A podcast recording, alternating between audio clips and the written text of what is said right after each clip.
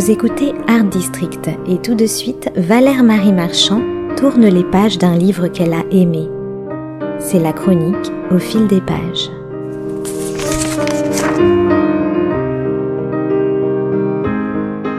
Et si l'on partait à Ouessant, ce petit bout de terre pourrait bien avoir le vent en poupe. C'est en tout cas sur cette île du Finistère Nord que Gwenaël Abolivier nous donne rendez-vous.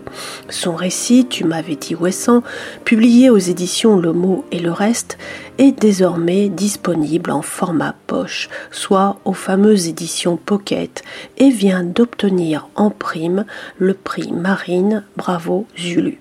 Une double consécration pour un voyage initiatique sur fond d'azur.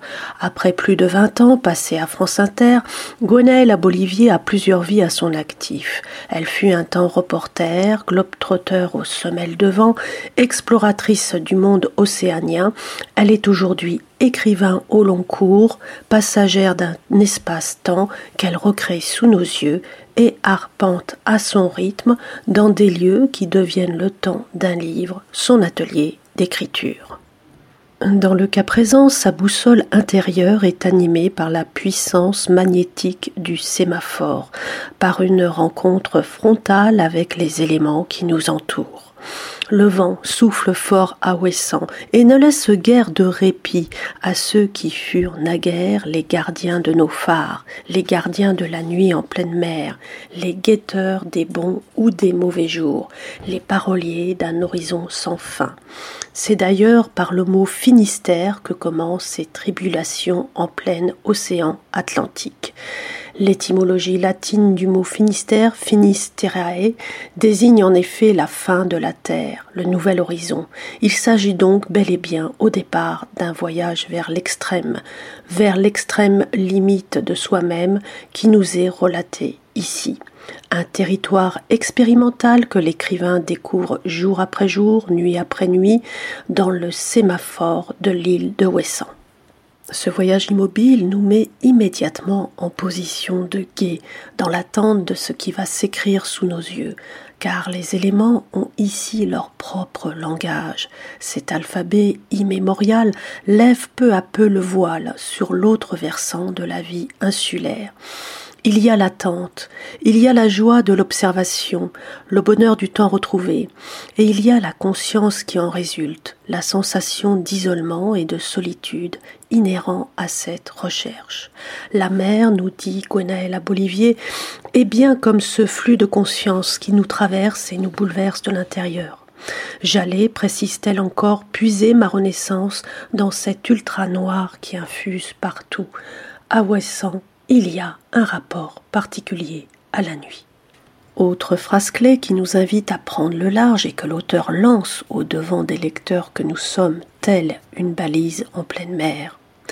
Les nuits de plein vent, je pars si profondément dans mes rêves que j'ai l'impression de remonter des abysses. Je crois qu'il s'agit là, face à ce désert, d'un bonheur amiotique et d'un souvenir immémorial de notre vie psychique. Née en Bretagne, Gwenaëlle Bolivier connaît bien ces terres de vent et de granit où elle a grandi. Elle sait, pour l'avoir vécu, ce que signifient les murmures de l'eau et de la terre. Elle pressent dans son corps l'épreuve que cela implique. Vivre à Ouessant n'est pas de tout repos. Cette île du Ponant, qui fut jadis l'île aux femmes, l'île des guetteurs sémaphoriques et des bagnards de la mer, a un lien particulier à la mort. Partir à Ouessant, c'est mourir un peu, c'est se délester pour un temps de ses repérages habituels, c'est hisser les voiles vers la perspective d'un ailleurs. Ici, nous dit Gwenaël à Bolivier, on cale alors son humeur sur la forme des nuages et son cœur sur la rose des vents.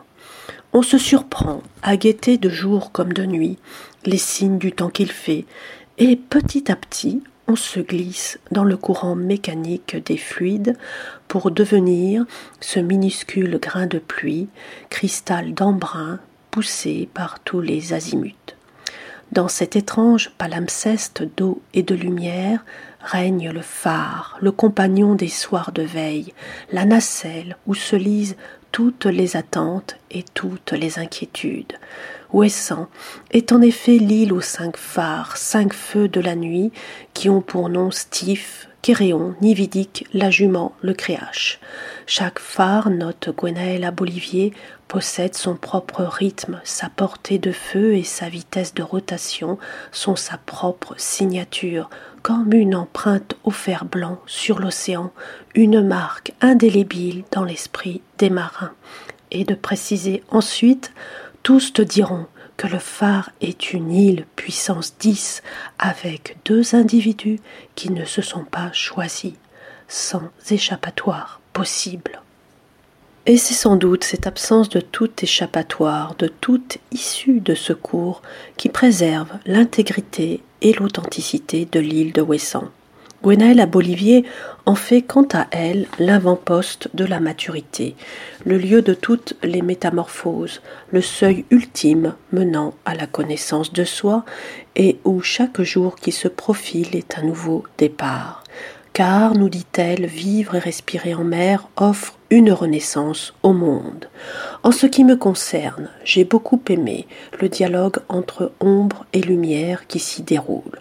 Je me suis laissé bercer par la force de ces embruns, par le souffle qui s'y déploie en contre-jour de nos vies, et j'ai même cru un instant que les mots devenaient à leur tour des gardiens de phare qui assuraient leur quart de veille. La grande force de ce livre réside en effet dans son rythme d'écriture, sa musicalité latente, son pouvoir d'écoute qui nous met immédiatement au diapason du vivant. D'où cette idée de combat incessant que nous devons tous mener dans nos vies respectives. Ouessant, nous dit en substance l'auteur, est un endroit vital où il s'agit de tenir tête à la vie sur l'île, au vent et à la mer.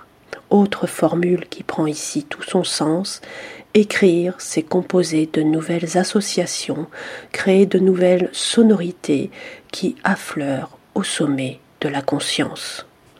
Alors embarquez-vous dès aujourd'hui et sans plus tarder à bord de ce récit, où le souffle de l'écriture conjugué à la force native de l'océan pourrait bien être une rampe de lancement vers ce qui nous dépasse et vers l'infini qui sommeille en chacun de nous.